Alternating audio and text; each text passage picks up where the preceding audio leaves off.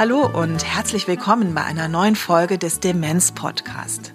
Ich bin Christine Schön und ich freue mich sehr, Sie durch unsere Podcast-Reihe zu begleiten, die von der IKK Südwest unterstützt wird. Herausgegeben wird der Podcast gemeinschaftlich von der Deutschen Alzheimer Gesellschaft und dem Medhoch 2 Verlag.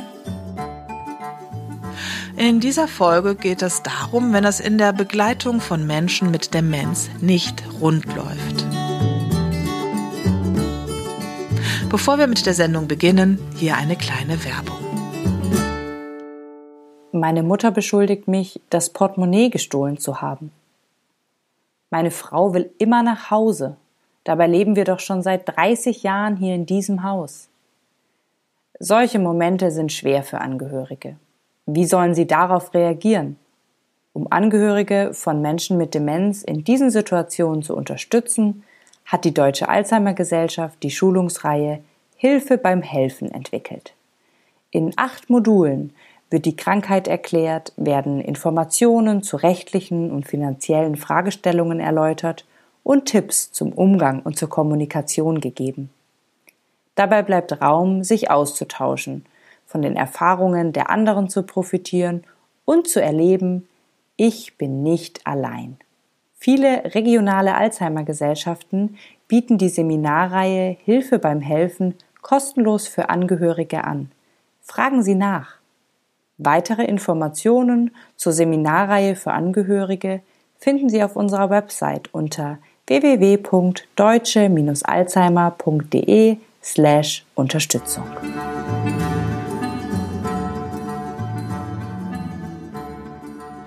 In dieser wie in der vorherigen Sendung geht es um schwierige Situationen in der Begleitung von Menschen mit Demenz. Diese Mini-Reihe ist aufgrund der Mail einer Hörerin entstanden, die sich gemeldet hat, weil in der Pflege ihrer Mutter nun alte Muster und Konflikte hochkommen. In dieser Sendung sprechen wir darüber, was eigentlich innerhalb einer Familie passiert, wenn ein Familienmitglied eine Demenzdiagnose gestellt bekommt. Ich betrachte Familien als System. Das meint eigentlich, dass all die Punkte, die innerhalb dieses Systems miteinander verknüpft sind, in Abhängigkeiten zueinander stehen. Also nehmen wir mal an, ich nehme mein Familiensystem, dort gibt's mich, dort gibt's dann meine Frau, dort gibt's die zwei Kinder, dort gibt's quasi väterlicherseits von meiner Seite noch ähm, einmal meine Mutter und mein Vater. Das ist so unser Familiensystem. Und da gehören auch noch ein paar private Personen dazu, die ich dazu sortieren würde. Zwei meiner besten Freunde und noch ein, zwei andere Freunde, die so uns sehr, sehr nahe stehen. Und dieses System verändert sich, sobald ein Punkt innerhalb dieses Systems in irgendeiner Art und Weise beeinflusst wird von außen. Das bedeutet zum Beispiel, wenn meine Frau eine chronische Erkrankung hat, betrifft es nicht nur meine Frau an sich, sondern es hat Auswirkungen auf alle anderen Personen in diesem System. Und ähnlich betrachte ich sozusagen auch Familien, die im, ich sag mal ganz klassischen Fall, im äh, älteren Semester an der Stelle eine Demenzerkrankung zum Beispiel zu Hause haben, wo man dann beobachten kann, was macht das eigentlich mit den Angehörigen? Nehmen wir mal als klassisches Beispiel, die Frau versorgt im hohen Alter zwischen 70 und 80 ihren dementiell veränderten Ehemann mit einer mittelschweren Demenz, jetzt mal hier in dem Beispiel, was macht das mit der Person? Was macht das mit der Person an sich? in Beziehung zu ihrem Ehemann, aber auch in Bezug zu den ganzen anderen Punkten innerhalb dieses Familiensystems. Und da kommt dann wieder der professionelle Teil hin. Wie können wir da bestmögliche pflegerische Versorgung gewährleisten, sodass wir quasi nicht nur reduziert auf die Erkrankung denken, sondern das ganze System in den Blick nehmen, sodass im Idealfall, in diesem Fall die Ehefrau, wirklich autonom in die Lage gebracht wird, ihr System eigenständig zu managen. Das ist Professor Dr. André Posenau. Der Linguist und Sozialpsychologe bildet an der Hochschule für Gesundheit Bochum angehende Pflegefachpersonen und Angehörige anderer Therapieberufe in Kommunikation aus. Auch Ellen Nickel, die seit 20 Jahren am Alzheimer-Telefon der Deutschen Alzheimer-Gesellschaft Angehörige berät, weiß, dass von einer Demenzerkrankung das gesamte Umfeld, das gesamte System betroffen ist. Und sie weiß auch, dass alte Rollenmuster die Pflegesituation stark beeinträchtigen können. Es tauchen alte Themen, alte Rollenverteilungen wieder auf, die zusätzlich zu Konflikten führen oder die zusätzlich belastend sind. Also Beispiel, wenn ich nie ein gutes Verhältnis zu meinem Vater hatte und der wird jetzt demenzkrank, ich kümmere mich um ihn, dann schwingt natürlich auch immer das alte Beziehungsmuster mit wo man dann eben auch nochmal gucken muss, wie, wie kann man sich da als Angehörige Unterstützung suchen. Einmal jetzt im Umgang mit demenzbedingten Veränderungen und einmal aber auch, wie geht's mir jetzt in dieser Rolle, wo ich mich ja früher schon nicht gut gefühlt habe. Im besten Fall hat man nochmal die Gelegenheit, auch was zu verändern, sich anders zu verhalten, manchmal auch was wieder gut zu machen, was zurückzugeben, der erkrankten Mutter oder dem erkrankten Vater. Und oft ist es ja auch so, es ist ja nicht nur schlimm, nur schrecklich, weil bleib jetzt einfach mal bei dem Vater, zu dem ich kein gutes Verhältnis hatte, der war wahrscheinlich immer dominant, ja, herrisch. Da konnte man nichts einwerfen, musste man immer Folge leisten. Und durch die Demenz, wenn sie weiter, wirklich deutlich weiter fortgeschritten ist, fällt auch so ein Verhalten oft ab, weil das ist ja auch erlernt so gibt's eben verschiedene Konstellationen und verschiedene Schwierigkeiten, aber eben auch positive Veränderungen manchmal. Wichtig ist es, mit belastenden Veränderungen nicht allein zu bleiben, sich beraten zu lassen, vielleicht eine Selbsthilfegruppe zu besuchen oder sich im Internet auszutauschen. Das ist sicherlich ein erster guter Schritt. Dann ist vor allen Dingen wichtig, das ist eigentlich mein Lieblingsmotto, sich immer auch wieder klar zu machen, ich kann auch nicht zaubern. Die Situation mit einer Demenz ist nicht perfekt und ohne auch nicht. Ja, also ähm, immer wieder seine eigenen Ansprüche oder die Ansprüche, die an einen herangetragen werden, äh, immer wieder auch zu überprüfen, ist das angemessen, ist das umsetzbar, muss ich das machen, ist das wirklich erforderlich und wenn ja, wer kann mich unterstützen dabei? Ich möchte Ihnen gerne Bianca Broda und ihren Mann Michael Broda vorstellen. Bianca Broda war Geschäftsführerin der Alzheimer Gesellschaft München und hat später bei der Deutschen Alzheimer Gesellschaft gearbeitet. In dieser Funktion war sie schon Interviewpartnerin für den Demenz Podcast. Ihr Mann ist Pflegedienstleiter. Beide sind also Vollprofis auf dem Gebiet der Pflege und Demenz. Seit einigen Jahren sind Sie auch persönlich mit dem Thema konfrontiert. Nach 20 Jahren in München sind die beiden Anfang 40-Jährigen vor knapp vier Jahren aufs platte Land nach Brandenburg zurückgezogen, wo sie geboren und aufgewachsen sind. Zurück ins Elternhaus von Michael, dessen Vater an Demenz erkrankt ist. Michael, der gelernter Tischler ist, konnte sich seinen Traum erfüllen, ein altes Haus mit viel Platz drumherum auszubauen. Nun wohnen Michaels Eltern im Erdgeschoss, Bianca und Michael mit ihren vier bzw. drei Kindern im ersten und zweiten Obergeschoss. Die älteste Tochter ist schon ausgezogen. Auch für Demenzexperten läuft das nicht konfliktfrei. Und das erste Jahr hat er uns auch wirklich, also ich glaube, er hat uns ja. wirklich permanent ähm, nach Hause geschickt. Er hat immer gesagt, es reicht jetzt mit dem Besuch, jetzt fahrt doch endlich wieder. Mhm. und wir waren wirklich hoch belastet durch diesen ganzen Umbau und die Kinder irgendwie, die, die Sehnsucht, dass die Kinder hier gut ankommen, wir alles gut schaffen. Und dann wurden wir permanent nach Hause geschickt. Das war irgendwie ganz schön schwierig. Also der, mein, mein Vater hat nie verstanden, dass jetzt sozusagen äh, wir hergekommen sind und jetzt wir entscheiden, wie gewisse Sachen hier funktionieren. Also jetzt draußen, ob es jetzt in der Garage ist, ob es in der Werkstatt ist dass ich halt jetzt da sozusagen das ordne, das ordentlich mache, das mache, anders, wie er gemacht hat. Und da gibt's auch jetzt immer noch, wenn er irgendwo reinguckt, das passt ihm nicht. Sein Vater hat mittlerweile einen hohen Unterstützungsbedarf, der in relativ kurzen Abständen zunimmt. Manchmal sagen wir beide, wir waren vielleicht auch ein bisschen blauäugig. Wir haben ja, beide bisschen sozialromantisch das Bild von einem Mehrgenerationenwohnen, was bedeutet, ähm, naja, wir übernehmen Teile der Pflege und der Versorgung von dem Schwiegervater beziehungsweise dem Vater, der eine Demenzerkrankung hat.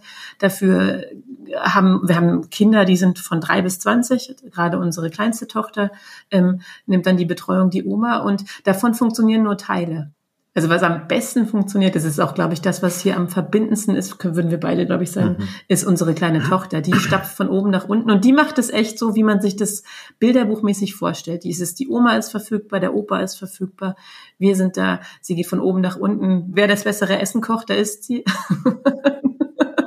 ähm, sie spielen unten mit ihr eins zu eins, also die Spielen gewinnt sie immer unten, die Oma ist da und liest vor. Also das ist schon ein bisschen ja fast wie ein Bilderbuch. Das funktioniert super. Und das ist unser, unser ja, verbindendes der, genau. Element. Genau. Und der Opa hat halt Geduld, der spielt mit der Ewigkeiten, der kann immer wieder das Gleiche machen mit ihr, ohne sich dabei zu langweilen. Ja, das oder die sitzen beide auf der Couch gemütlich und gucken halt einen Trickfilm oder genau oder puzzeln das, und die Puzzle schaffen sie zu großen Teilen noch beide. Also auch mit dem Blick auf die Demenzerkrankung für für die Ida ist so, so heißt unsere Tochter ist der Mensch in unserer Familie, die dem Opa in der Rolle wahrnimmt und auch erlebt und auch ihm spiegelt, die er wirklich hat, ne, ein Opa. Alle anderen Kinder, der nächste ist dann elf und 14, die sehen da schon manchmal einen sehr verwirrten Mann vor sich, wo es auch oft zu Konflikten kommt. Pubertät und Demenz, das passt nicht wirklich zusammen. So erlebt Frau Broder es in ihrer Familie. Hier spielen auch Generationenkonflikte eine Rolle.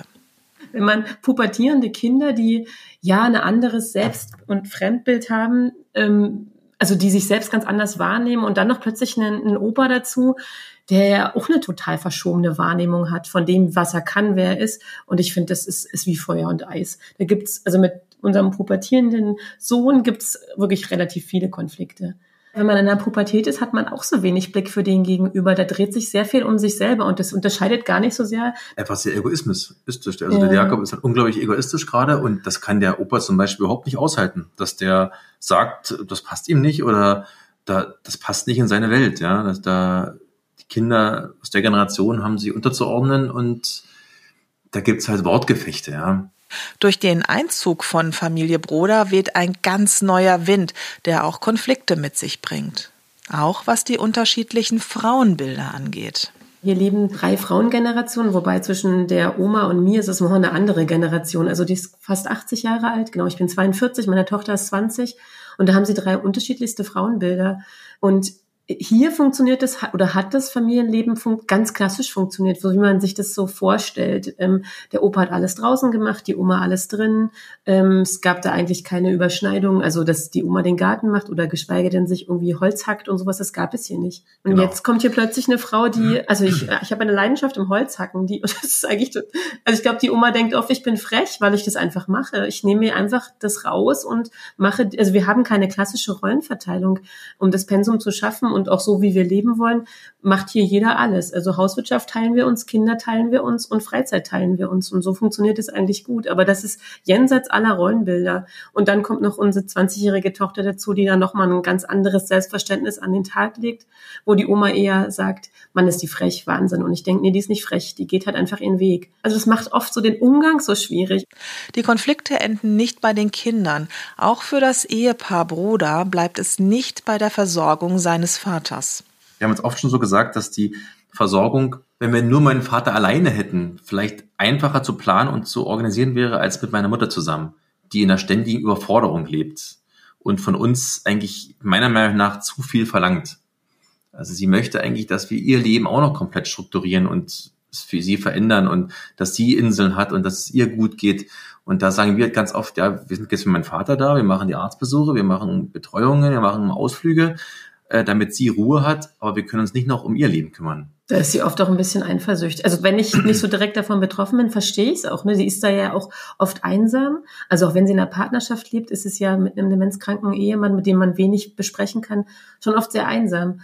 Aber wir sind nicht hierher gezogen, um die Unterhalter per se zu werden. Also wir müssen es auch irgendwie schaffen, hier unsere Freiräume zu kriegen. Und das finde ich auch, das überfordert uns oft. Die Menschen werden so quasi von diesen Szenarien aufgefressen und aufgezehrt, dass sie glauben immer, ich muss das machen, ich muss das machen. Wobei eigentlich, ich sag mal, eher eine balancierte Haltung diesbezüglich. Ich achte auch auf mich, ich achte auf mein Gegenüber, aber ich muss auch auf mich achten wieder, weil sonst kann ich auf mein Gegenüber nicht achten, ist ja eigentlich eine viel gewinnbringendere und eine viel effektivere Möglichkeit. Was Professor Posenau Angehörigen hier rät, haben Frau Broder und ihr Mann als Profis sicher so auch ganz oft weitergegeben. In ihrer Rolle als pflegende Angehörige sind sie aber, wie wir gehört haben, auch manchmal überfordert. Professor Posenau erforscht, wie man Familien befähigt, bestmöglich mit solchen Situationen umzugehen. Nehmen wir mal als klassisches Beispiel, die Frau versorgt im hohen Alter zwischen 70 und 80 ihren dementiell veränderten Ehemann mit einer mittelschweren Demenz, jetzt mal hier in dem Beispiel. Was macht das mit der Person? Was macht das mit der Person an sich? In Beziehung zu ihrem Ehemann, aber auch in Bezug zu den ganzen anderen Punkten innerhalb dieses Familiensystems. Welche Veränderung zieht das zum Beispiel nach, wenn Kinder anwesend sind? Welche Veränderung zieht das nach, wenn wir informelle Gruppen drumherum haben, na, Skatrunden oder wie auch immer? Also was macht das im eigentlichen Sinne? Äh, und wie können wir dann bestmögliche pflegerische Versorgung gewährleisten, sodass wir quasi nicht nur reduziert auf die Erkrankung denken, sondern das ganze System in den Blick nehmen, sodass im Idealfall, in diesem Fall die Ehefrau, wirklich autonom in die Lage gebracht wird, ihr System eigenständig zu managen. Was sich hochtrabend anhört, wenn man es runterbricht, und das meine ich vollkommen ernst, wir versuchen den Menschen, die jetzt nicht mittelbar von der Krankheit betroffen sind, sondern den Angehörigen zu helfen, diese ganze Situation, die ja unfassbar komplex ist und die Anforderungen in jedem Moment an das eigene Leben auch erhöht, auf unterschiedlichen Dimensionen quasi, ja, manche sagen erträglicher machen, andere sagen, dass sie es effizienter bearbeiten können. Also je nachdem, welche Perspektiven auch innerhalb des Systems da sind.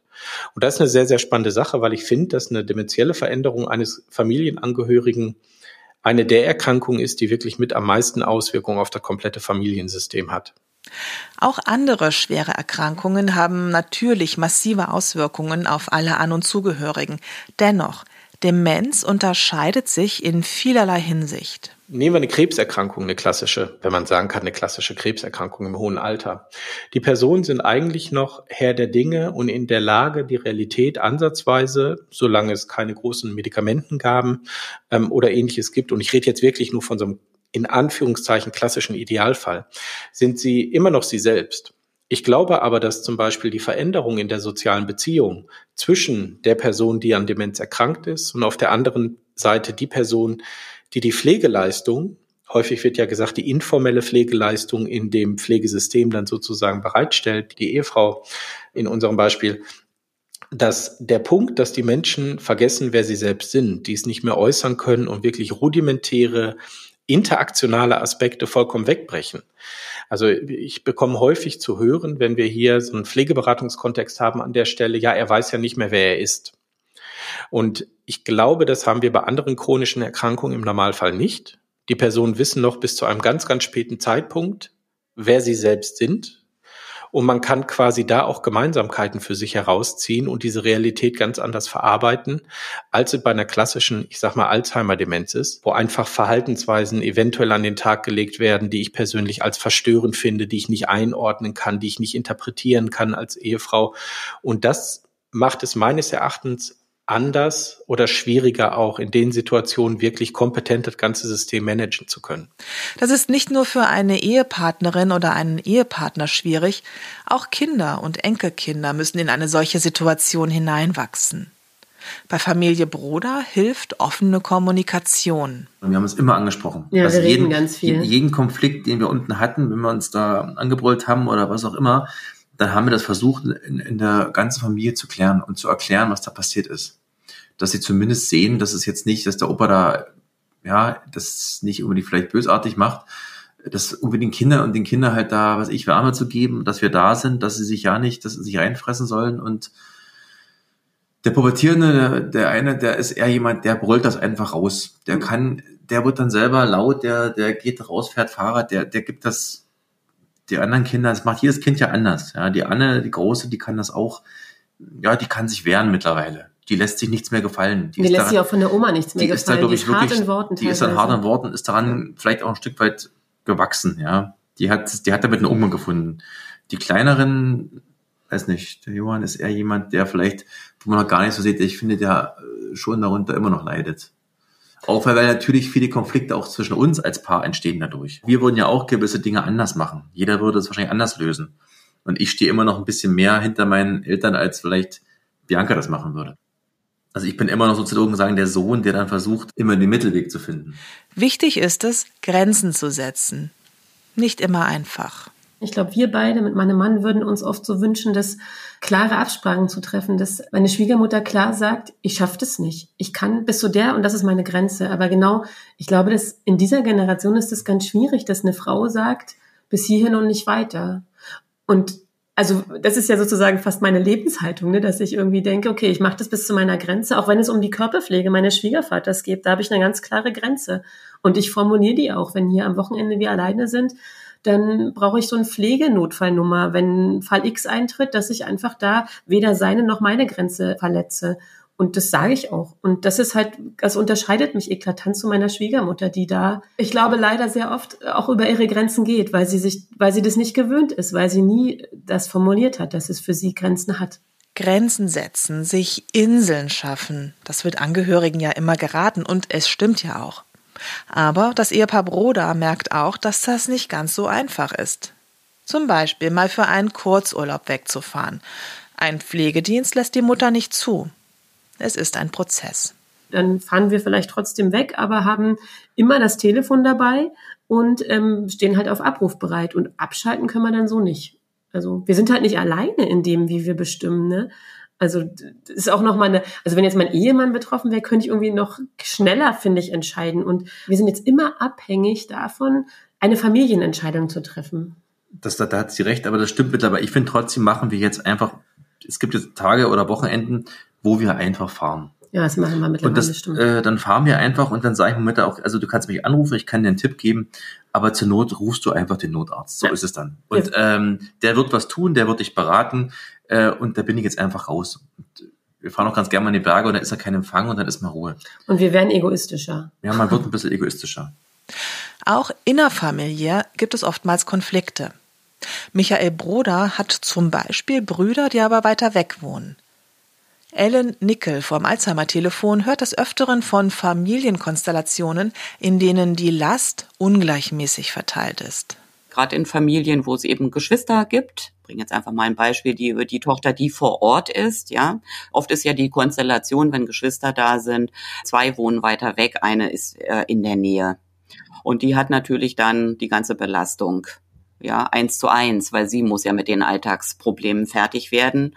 Und äh, klassisches Beispiel ist gute Ratschläge dann von der Schwester, die ne, 500 Kilometer weit weg wohnt, die aber eben genau auch ein Problem hat oder ein, eine Schwierigkeit hat, weil sie eben weit weg wohnt, weil sie sich auch verantwortlich fühlt und aber das Gefühl hat, sie kann nicht wirklich helfen. In meinen Beratungen, wenn ich merke, da gibt's eben so ein Unge Ungleichgewicht. Also klassisches Beispiel, Tochter ist vor Ort, kümmert sich ganz selbstverständlich äh, und Bruder ist weit weg und ähm, denkt, das geht mich gar nichts an. Oder ich kümmere mich um die Finanzen. Das kann ich hier bequem am PC zu Hause machen und um den Rest kümmert sich meine Schwester. Da höre ich aber auch ganz oft, dass die Frauen selber diesen Anspruch an sich haben und den auch nicht immer reflektieren, ob sie das wirklich müssen. Also ich ermutige sie ganz oft dazu, eben auch mal was zu verteilen den Bruder mal anzusprechen, andere mit einzubeziehen. Professor Posenau empfiehlt, die Rollen und die gegenseitigen Erwartungen zu entflechten. Eine Rolle ist ja ein Bündel von Erwartungen mit Muss, Kann und Soll-Norm. Ich erwarte von meinem Gegenüber, dass es gewisse Dinge tun muss.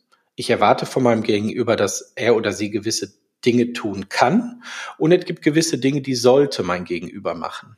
Und ich glaube zum Beispiel, dass es bei diesen Rollenkonstellation total hilfreich ist, wenn man zum Beispiel gegenüber dem Familienangehörigen klar kommuniziert in dieser Differenziertheit, was sind Dinge, die du machen musst aus meiner Perspektive, was sind Dinge, die du machen kannst, also wo ist dein Handlungsspielraum? Und was ist zum Beispiel moralisch gegeben am Ende des Tages. Gegenüber den Angehörigen halte ich es für extrem hilfreich, sich wirklich klar zu machen, was sind Dinge, die du machen musst? Und welche Sanktionen gibt es eventuell, wenn du dem nicht entsprichst? Also auch in dem Sinne, du kommst nur einmal im Quartal, kannst du gerne machen, dann besuch sie, aber misch dich nicht weitergehend in gewisse Dinge ein, weil die manage ich hier den ganzen Tag und darauf hingehend quasi zu argumentieren. Dann kann ich aber auch formulieren, und da wird man sich selbst manchmal auch beim lauten Nachdenken diesbezüglich gewusst, was sind Dinge, die mein Gegenüber machen muss und was sind Dinge, die er oder sie machen sollte. Und das hilft auch manchmal ein bisschen Gelassenheit zu entwickeln. Weil ganz häufig denken wir, okay, er muss das machen, aber eigentlich ist es so ein Sollkriterium. Und man hat auf der anderen Seite den Punkt mit dem Können. Wie ist der Handlungsspielraum einer Person? Und ich finde diese Trias von unterschiedlichen Erwartungsorientierungen, wenn man das mal so nennen möchte, hilft einem eventuell auch so ein kleines Gespräch innerhalb der Familie quasi ähm, zu führen und vielleicht auch, ich, also manche sagen Absprachen einfach dazu oder manche sagen einen Mini-Vertrag zu schließen an der Stelle. Es werden Bedingungen aufgestellt anhand dieser Trias und dann muss man auch im Nachgang quasi dafür sorgen, dass die eingehalten werden, üblicherweise in Form von Sanktionen. Wobei mir wirklich der Punkt mit den Sanktionen am Ende des Tages wichtig ist. Wenn ich quasi die Person bin, die die Verantwortung hier übernehmen muss und sie dann auch gerne übernimmt, dann bin ich auch derjenige, der die Spielregeln sozusagen aufstellt an der Stelle. Ähm, Wenn es zum Beispiel auch um die Verteilung von Ressourcen geht, sei es Zeit, sei es Aufmerksamkeit oder finanzielle Ressourcen. Manchmal gibt es auch Situationen und Konstellationen, in denen es wichtig ist, sich externe Hilfe zu holen. Jeder muss für sich finde ich persönlich, reflektiert eine Trennlinie ziehen können, bis wohin er oder sie geht und wo er oder sie sagt, ich gehe hier nicht weiter. Wenn zum Beispiel Konflikte dort sind, die einen persönlich aus der Vergangenheit belasten. Wir haben ja auch häufig den Punkt, dass zum Beispiel ähm, Aufmerksamkeit, was ja auch nur eine Ressource ist. Also wenn ich zum Beispiel eine meiner Töchter mit viel, viel mehr Aufmerksamkeit belohnen für triviale Dinge und bei der anderen Dinge bagatellisiere und ihr keine Aufmerksamkeit schenke, wird das mit hoher Wahrscheinlichkeit zu Konflikten im Alter führen. Und wenn wir so Beziehungskonflikte haben, ist das zum Beispiel eine Sache, die aus meinem Erfahrungsschatz, was ich immer wieder so mitbekomme, ja, der hat doch die Bärbel sowieso viel doller geliebt als mich, warum soll ich das denn machen? Und so weiter mein ernst gemeinter Rat ist an der Stelle, wenn die Konflikte, das Pflegesetting und das eigene Leben so massiv beeinflussen, dass man ähm, eigentlich nur noch in diesen Konflikten verhaftet ist und sich nicht auf die eigentliche Arbeit konzentrieren kann oder will dadurch, kann ich jedem nur empfehlen, sich externe Hilfe zu holen.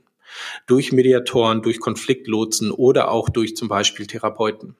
Weil das Problem ist, man kommt ja selbst aus der Perspektive nicht raus. Man hat noch diese hohe emotionale Involviertheit innerhalb dieser Pflegeszenarien was das extrem verhindert, dass man wirklich zu einer guten Lösung kommt am Ende des Tages. Und dementsprechend halte ich da wirklich den Schritt, wenn es um wirklich langfristige Beziehungs- oder Familienkonflikte geht, sich auch externe Hilfe zu holen, halte ich für eine extrem zielführende und effektive Möglichkeit, um diese Konflikte zu bearbeiten. Das ist auch Ellen Nichols Rat. Gerade wenn alte Erfahrungen mit ins Spiel kommen. Wenn zum Beispiel eine Tochter den Vater pflegt, der früher sehr dominant war und sich nicht angemessen gekümmert hat oder gar gewalttätig wurde. Das war ja durchaus in der Generation, sag jetzt mal in unserer Eltern, Großelterngeneration üblich. Erziehung war viel mit Gewalt. Ja, äh, dann bin ich vielleicht geschlagen worden, eingesperrt worden, was auch immer. Und ja, jetzt wird mein Vater demenzkrank, verhält sich immer noch nach diesem Muster. Dann äh, ist man natürlich, wir Psychologen sagen ja dann, getriggert.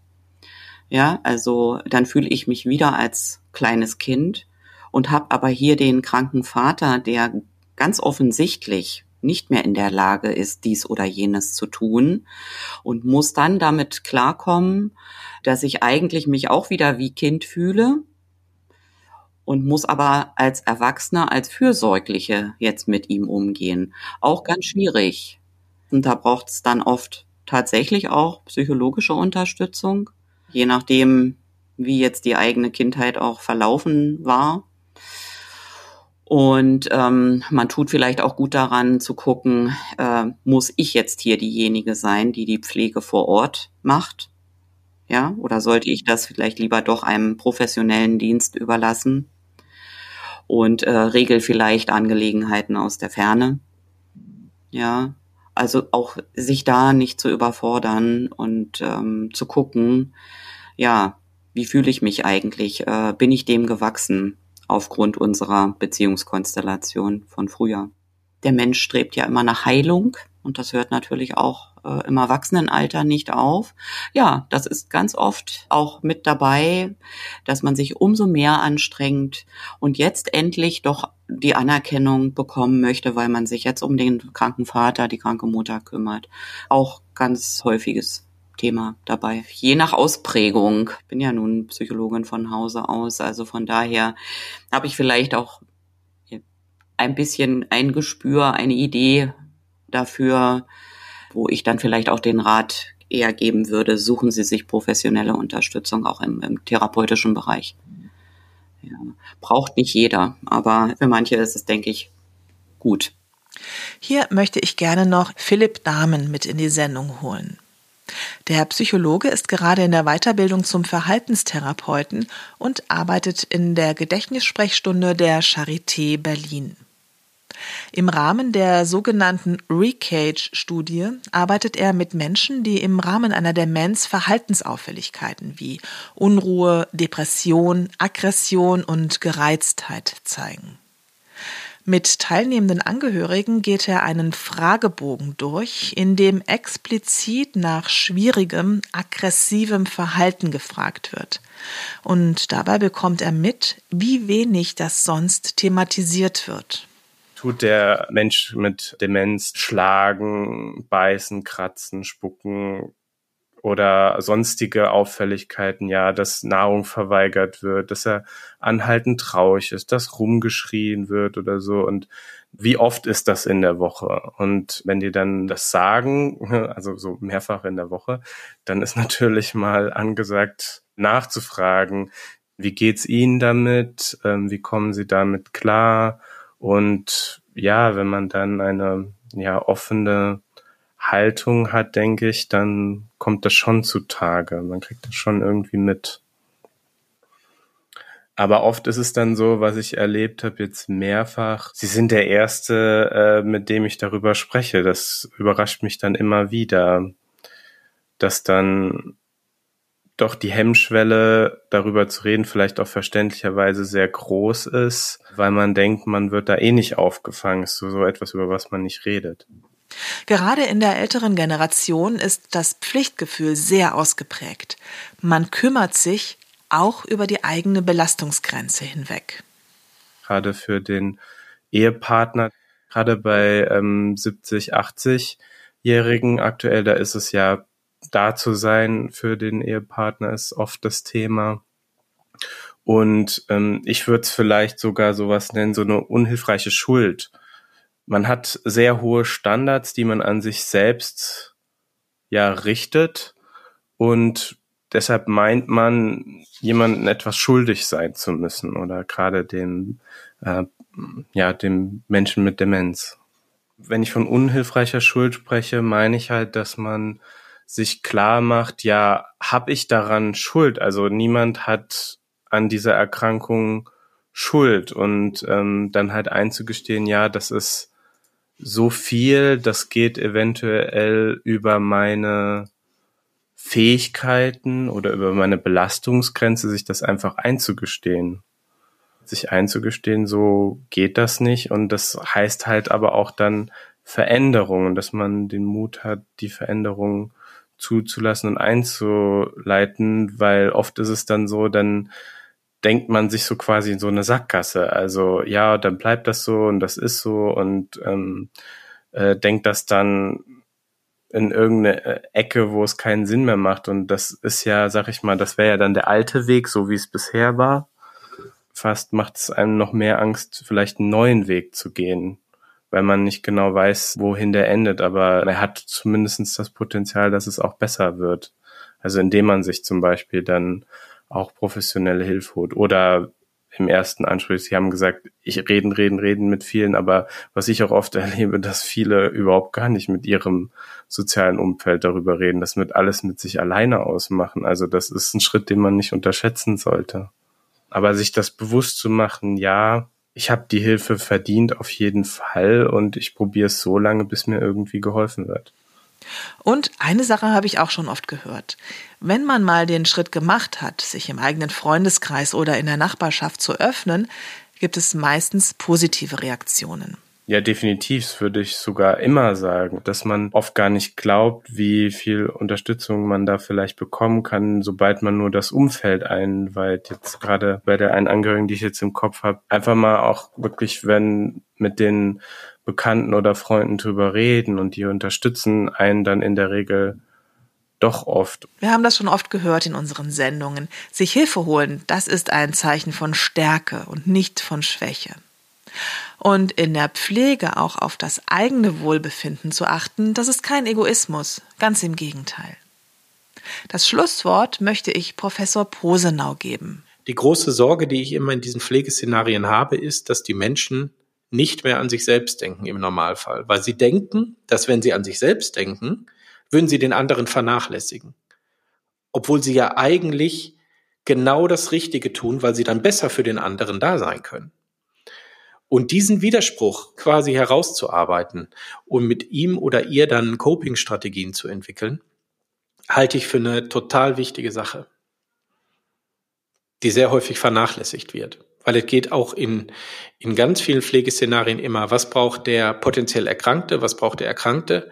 Aber ich glaube, je mehr wir das System in den Blick nehmen, desto höher ist auch die Wahrscheinlichkeit, dass der Erkrankte am Ende des Tages davon deutlich profitiert. Liebe An- und Zugehörige, ich hoffe, wir konnten mit dieser Sendung ein wenig Hilfestellung leisten für schwierige und konfliktreiche Situationen, die Sie bei der Pflege eines demenzerkrankten Angehörigen erleben können. Auf der Seite www.demenz-podcast.de finden Sie unter dieser Sendung weiterführende Links. Ich habe es schon gesagt, diese und die vorangegangene Sendung sind auf Anregung einer Hörerin entstanden. Wenn Sie finden, dass wir im Demenz-Podcast bestimmte Themen angehen sollen, dann schreiben Sie uns eine Mail an info@demenz-podcast.de.